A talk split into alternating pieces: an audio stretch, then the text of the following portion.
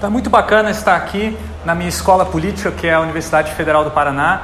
Nos idos dos, dos anos 2000, eu adentrei nessa universidade no curso de comunicação e me envolvi logo com o movimento estudantil. Era um movimento turbo, uma época turbulenta. A gente tinha ataques a universidades muito parecidos com os ataques que tem a, atualmente, um pouco menos, né? Participei da ocupação da reitoria, aceitei na cadeira do reitor. Depois participei da ocupação da Assembleia Legislativa, impedi a venda da Copel. E é, a, a, política me levou ao design, porque quando eu comecei a trabalhar numa redação, fazendo meu primeiro estágio, eu percebi que a comunicação não tinha um espaço para debate político. A comunicação ela já estava dominada pelas relações de poder, as grandes elites já dominavam, e o espaço da comunicação eu me frustrei e procurei espaços novos para a discussão política, o debate, e encontrei numa disciplina dada pela querida Ana Brum, aqui no design, nesta mesma sala, 14 anos atrás, eu descobri o design. Hoje é o dia. E a partir de então eu fui buscar uma, uma abordagem dentro do design que pudesse desenvolver esse, essa política do dia a dia que eu percebi que era feita a partir dos artefatos, das coisas, dos processos que ninguém percebe que é política, mas que está ali é, reproduzindo valores na nossa sociedade. E aí eu pensei, aqui tem um espaço de debate, aqui tem um espaço de é, abertura. E aí eu fui buscar no design participativo no meu mestrado, na UTFPR, um fundamento que juntasse essa minha background em comunicação e esse meu interesse pelos objetos que o design me apresentava. Eu fundei uma ONG junto com vários colegas, chamada Instituto Faber Ludens, que foi inspirado no centro de design, né? Então a gente trouxe algumas ideias, só que a gente focou no design de interação. É, funcionou até mais ou menos 2011, 2012. Então eu resolvi, resolvi fazer um doutorado na Holanda para me aprofundar no design participativo. E eu fui estudar então com é, o professor Pelém, que fundou a escola do design participativo lá nos anos 70, depois de ler o Paulo Freire na Suécia, que espalhou pelo mundo inteiro essa abordagem de participação no design.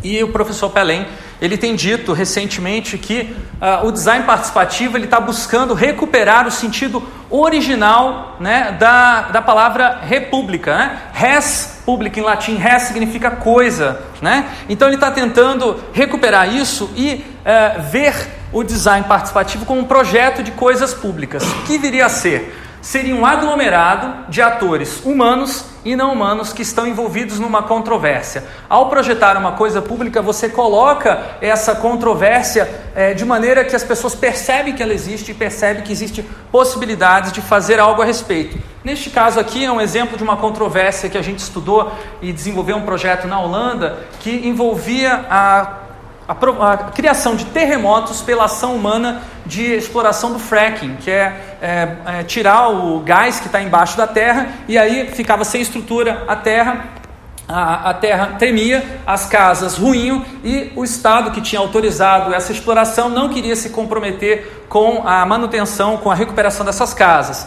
Então nossos estudantes é, que participaram dessa, desse projeto foram às ruas da cidade é, onde havia esse, esses terremotos, criaram um muro artificial que mostrava é, várias ruínas e perguntando para a população, insira aqui a sua opinião, o que você gostaria de dizer para os representantes do poder público que não querem lhes escutar pelos meios tradicionais esse, essa intervenção que a gente fez no centro da cidade coletou mais de 400 é, é, sugestões, é, reclamações e críticas que foram encaminhadas às autoridades. Isso deu uma visibilidade política para a ação, que foi até um motivo de um programa de televisão.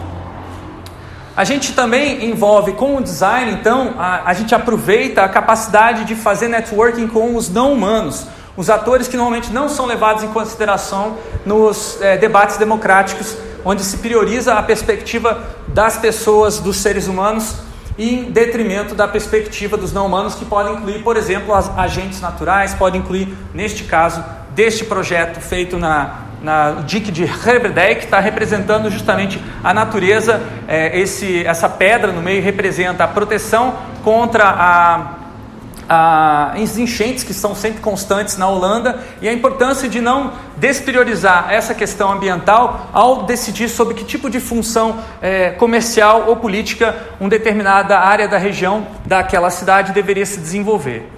Depois que eu voltei ao Brasil em 2015, eu comecei a um processo de descolonização da minha mente por ter estudado na Europa, né? De pensar que a realidade do sul global é completamente diferente. E esse papo de não humanos é muito sério aqui. A gente falar de não humanos aqui nos traz todas essa essa história de pessoas que fizeram parte de grupos sociais que somente por nascer ou crescer nesse grupo social elas não tinham os mesmos direitos humanos que as pessoas que faziam parte de outros grupos. Então, nesse processo de epistemologias do Sul, tenho pensado bastante que a gente tem que tomar muito cuidado ao usar esse termo não humano, né? Porque é, a gente precisa, na verdade, que o design participativo reconheça a humanidade dos não humanos. E aí, esses não humanos seriam aqueles que tiveram a sua humanidade negada, né? Como as pessoas pretas, as pessoas, as mulheres, né? as, as pessoas que tiveram é, uma educação diferente, que cresceram numa parte da cidade diferente.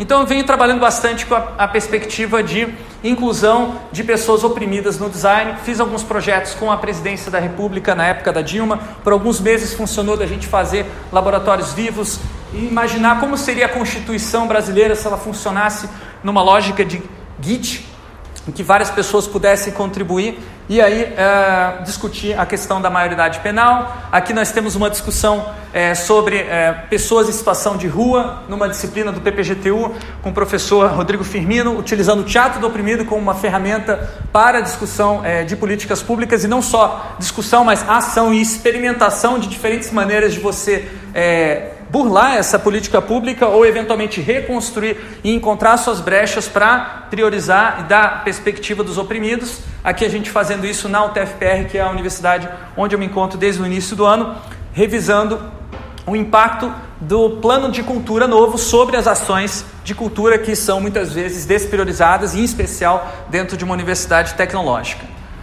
Para finalizar, o projeto de coisas públicas ele não termina nunca, pois na democracia uma coisa leva a outra coisa. E por isso venho aqui anunciar a público pela primeira vez um projeto que está sendo coletivamente construído entre os estudantes e professores da UTFPR, que é a o, o coisa colaboratório de inovação social e aberta que está neste momento sendo construído para uh, des desenvolver projetos de coisas públicas uh, envolvendo vários atores, sendo eles humanos, não humanos, quase humanos ou potencialmente mais do que humanos.